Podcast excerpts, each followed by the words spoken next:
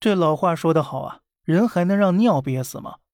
不过呀，现在还真有这可能了。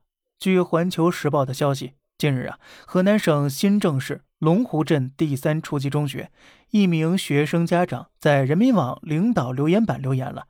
他说呀，孩子说了，我们学校每次上厕所只允许三个男生三个女生去，孩子怕上厕所水都不敢喝了，已经严重影响到孩子的身体健康，跟班主任沟通。解决不了问题，家长都上人民网留言了，学校总该反思一下，改进一下吧。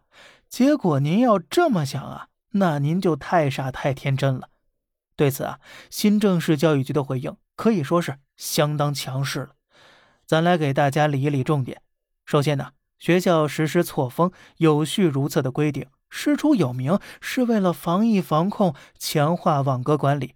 其次呢。学校的教室、宿舍、食堂、厕所都有专门的管理办法，全体师生都要按照规定如厕。教学楼的每个厕所呢，都安排了专人管理。在此，这不是学校的私自行为，教育局是知情并配有专项监督组的。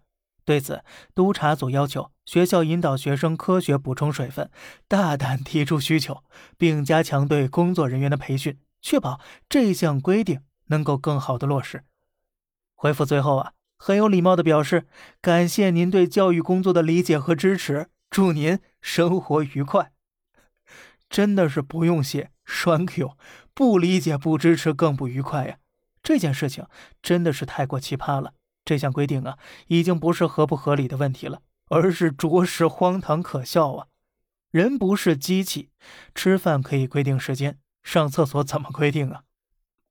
人有三急呀。有时候是不受控制的，这个是个正常的生物，应该都会这样吧？毕竟是自然现象嘛。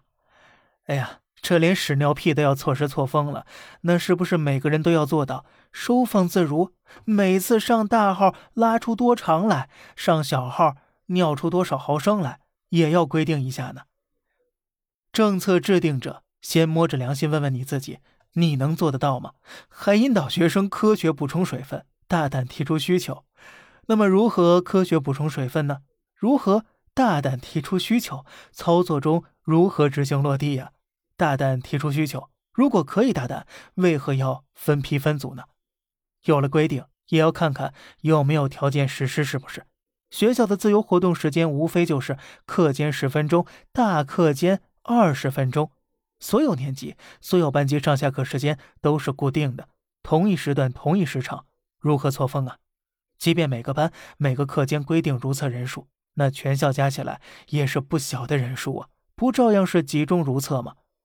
而且最搞笑的是，这个规则制定的出发点是为了防疫防控、疫情防控，防止人员过度集中。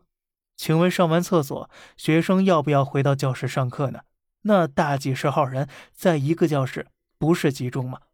学生聚在教室里不会感染病毒，这一上厕所就容易感染病毒了。那可就不是学生的问题了，而是厕所的问题了。那咱是不是让学校把厕所全都拆了更好呢？那对此您怎么看呢？好了，这里是小胖侃大山，每天早上七点与你分享一些这世上发生的事儿。观点来自网络，咱们下期再见，拜拜。